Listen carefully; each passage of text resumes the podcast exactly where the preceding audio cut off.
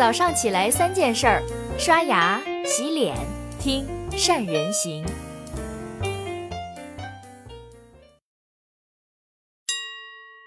大家好，我是善人。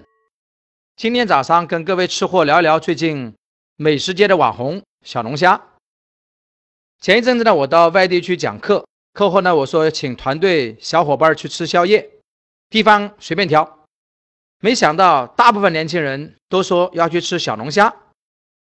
一顿下来，我也更加体会到了作为夜宵之王的小龙虾到底有多么的火爆，以及为什么。它能火遍大江南北。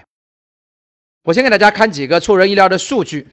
第一组数据，只是在2016年，全国卖出去的小龙虾可以绕地球好多圈，达到了一千五百亿的市场规模。我们要知道，整个游戏行业以及某音电商行业这两年才开始迈入了千亿时代。第二个数据，小龙虾这个经济的物种。竟然拯救了好几个地域，比如说江苏的盱眙这个地方，原来只是一个苏北的穷县，没什么工业，但后来靠养殖和售卖小龙虾，竟然每一年可以吸引超过三百万人次的游客。另外，还有各种各样的小龙虾的餐饮品牌，这几年都得到了资本的青睐，融资金额从二十万到三千万不等。现在小龙虾的门店已经是。肯德基中国门店的三倍。话说回来，你觉得小龙虾为什么这么火呢？我想先从消费者的角度去思考一下。在各位吃货看来，首先当然是因为小龙虾好吃、好吃、好吃，对吗？发展到现在，小龙虾已经有江苏的十三香、湖北的油焖、长沙的口味虾，各种风味，甚至还有咖喱、蛋黄、中草药、冰镇。各种奇奇怪怪的做法，也就是说，它的产品多元化了，能满足不同人群、不同味蕾的需求，甚至是各种猎奇的心理。其次呢，小龙虾还引爆了餐桌上的社交革命。怎么说？大家想一想，现在年轻人去吃饭，通常手机不离手，对吗？但是吃小龙虾的时候要左右开弓，两只手都是油，根本没机会去发微信、看手机。聚会餐饮的本质是社交，而小龙虾恰好就是人们面对面社交属性给激发出来了。第三呢，小龙虾这玩意儿跟嗑瓜子一样，很容易让人上瘾。小龙虾的全身上下最多只有百分之二十的肉可以吃，而且还要历经千辛万苦才能淘出那点肉来。但是你只要肯剥，就能获得虾肉，很容易让人有成就感。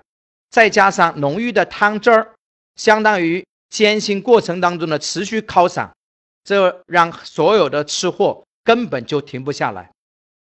说了这么多，我们会发现小龙虾这玩意儿就是那么神奇，刚好就契合了人们的心理。其实呢，这也是做产品的第一法则，我们都要想明白两件事：第一，你的产品的痛点是什么，也就是必须解决的消费者的问题和抱怨究竟是什么；第二。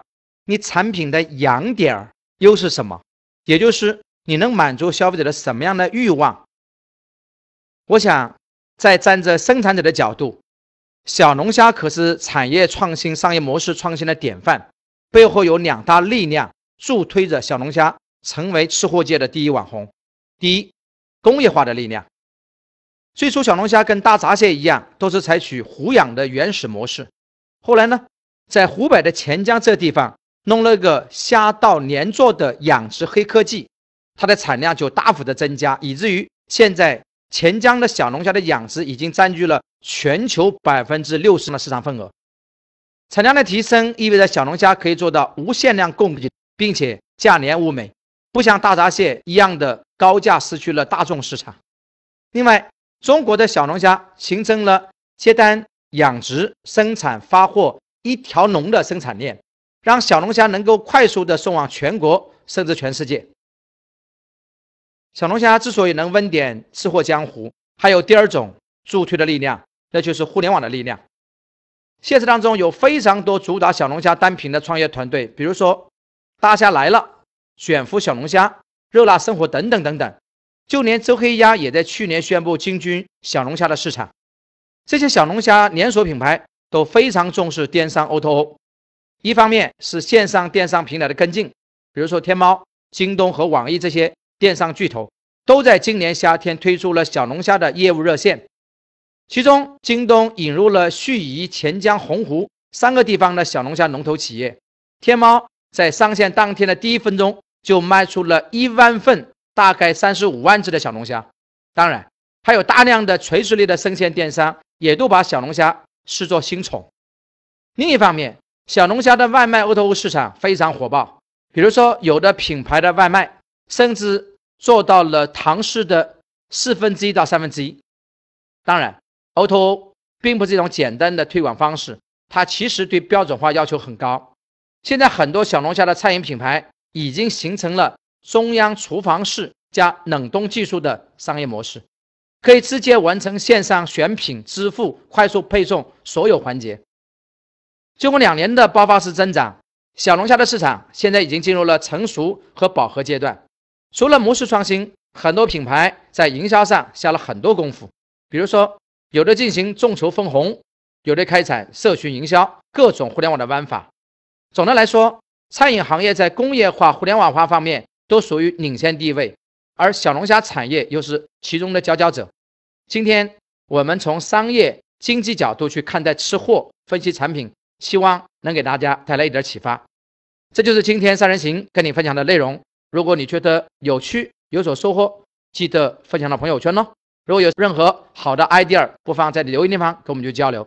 谢谢你的收听，祝你一天开心快乐，生意越做越好。